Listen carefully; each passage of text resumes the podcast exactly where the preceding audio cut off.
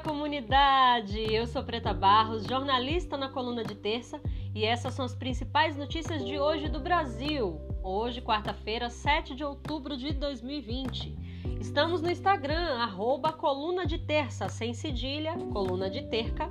E se você ainda não está entre os nossos 2 mil assinantes e colaboradores desse projeto de notícias independente, chega lá no Instagram e ajuda a gente, contribuindo com qualquer valor ou compartilhando com os seus amigos. Em Salvador, terra do acarajé, da música e do calor, hoje fazem 27 graus, amanheceu quente por aqui. Você já bebeu água hoje? Beba bastante água para hidratar esse corpinho, porque o calor só deve aumentar nos próximos dias. E em alguns lugares as temperaturas estão até 5 graus acima da média. O Instituto de Meteorologia já alertou para o risco de morte por hipertermia. O maior risco é na região centro-oeste e sudeste, nos estados de Mato Grosso, Mato Grosso do Sul, Goiás, Tocantins, Brasília, São Paulo e Minas Gerais. Não por coincidência, uma parte da área que sofre com esse excesso de calor é justamente onde fica o Pantanal, onde o fogo destruiu 26% do bioma nos últimos meses enquanto o Ministério do Meio Ambiente fazia vista, e vista grossa e arquitetava mais destruição e caos da natureza brasileira.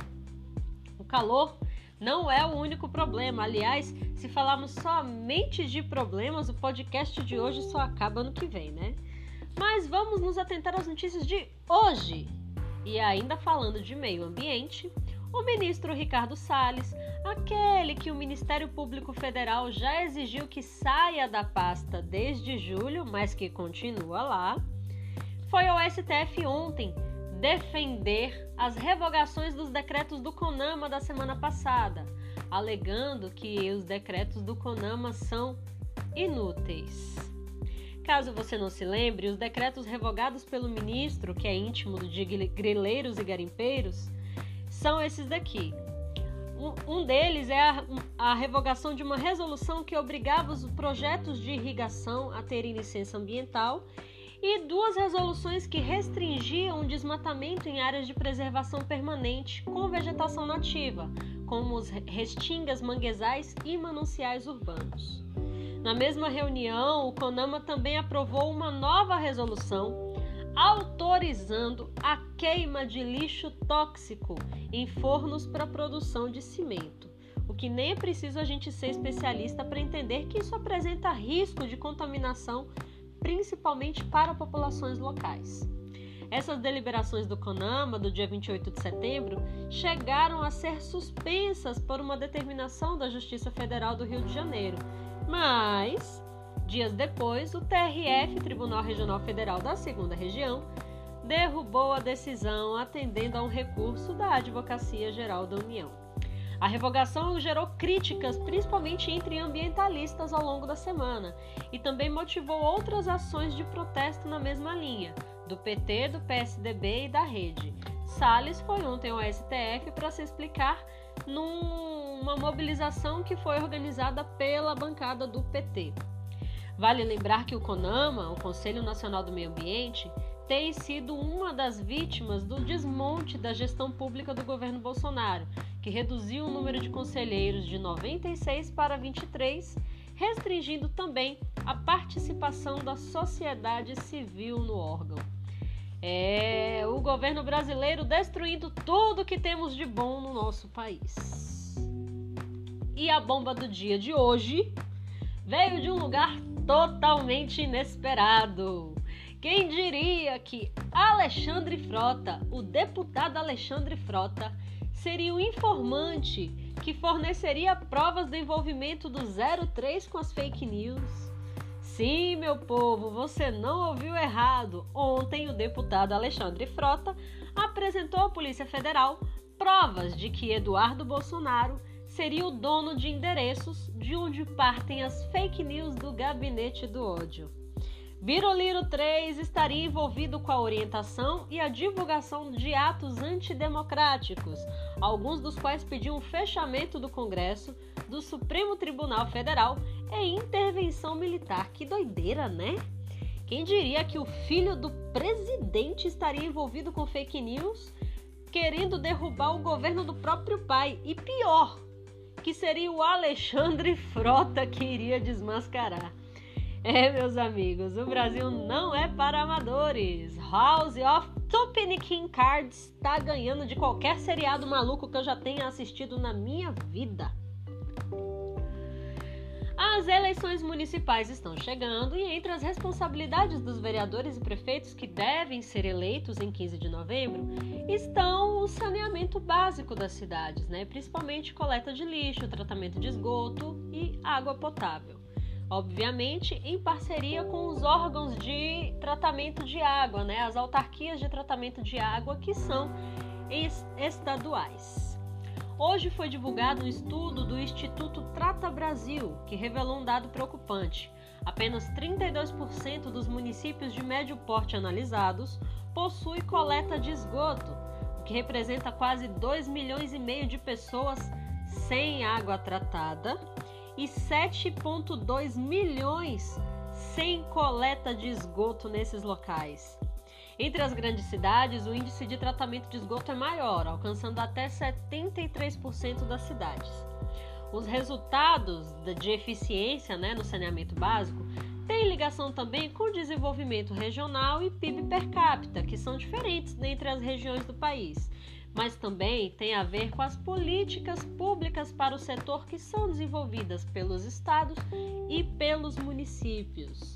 A média do Brasil é de que 83,6% da população tem acesso à água e apenas 53%, metade da população brasileira, tem coleta de esgoto. São dados do ano passado, 2019. Ou seja, quase metade da população do Brasil continua sem acesso a sistemas de esgotamento sanitário o que significa que quase 100 milhões de pessoas ainda utilizam medidas alternativas para lidar com os dejetos, né? Seja através de fossa, seja jogando o esgoto diretamente nos rios. Não bastasse isso, ainda há uma grande ineficiência no serviço que já é prestado, né? Os números são ruins e com o marco do saneamento que foi proposto e aprovado no mês de junho, a situação pode ainda piorar. Isso porque o marco autoriza investimentos privados no setor, ou seja, concessões e privatizações, que certamente deixarão os serviços mais caros. E aí eu pergunto: quem poderá pagar por saneamento básico num país onde já existem pessoas passando fome? Fica aí o questionamento, né? Para fechar as notícias de hoje, uma notícia boa, porque a gente gosta mesmo é de ver racista se fudendo. E infelizmente sabemos que muita gente só muda o pensamento quando dói no bolso, né? A empresa 99, aquela do aplicativo de transportes, foi condenada a pagar uma indenização de 10 mil reais a um passageiro vítima de racismo cometido por um dos colaboradores da 99.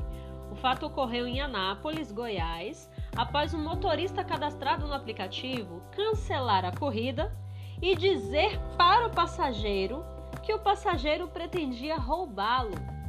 O cliente alegou no processo que foi vítima de discriminação e racismo por ser negro.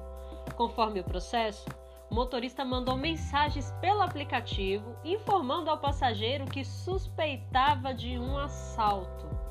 O passageiro, por sua vez, contou que para ir embora, o motorista ainda passou em frente a ele no ponto de ônibus. Infelizmente, todo mundo que é preto já passou por uma situação semelhante usando aplicativos de, transpor de transporte ou em qualquer outro tipo de prestação de serviço.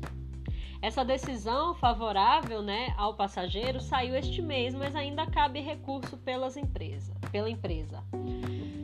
São tantas coisas erradas nisso tudo que eu nem sei por onde começar. Primeiro, obviamente, a discriminação pela raça, o racismo, né? Ainda que em muitos casos de racismo apenas seja registrada a injúria racial, que possui uma pena muito mais leve, o que a gente sabe que sofremos é racismo, discriminação pela nossa raça. Em segundo, as pessoas perderam totalmente qualquer receio de exporem que são racistas né? A, o mito da democracia na, racial no Brasil desapareceu, né? Porque as pessoas são racistas e não têm mais medo de expor isso. O retrocesso que vivemos com relação ao racismo no Brasil é brutal. Mas eu só quero dizer para vocês uma coisa: nós não vamos recuar, o nosso povo é de luta e nós vamos continuar lutando. E é por isso que a coluna de terça apoia e divulga candidaturas de políticos pretos para as eleições municipais.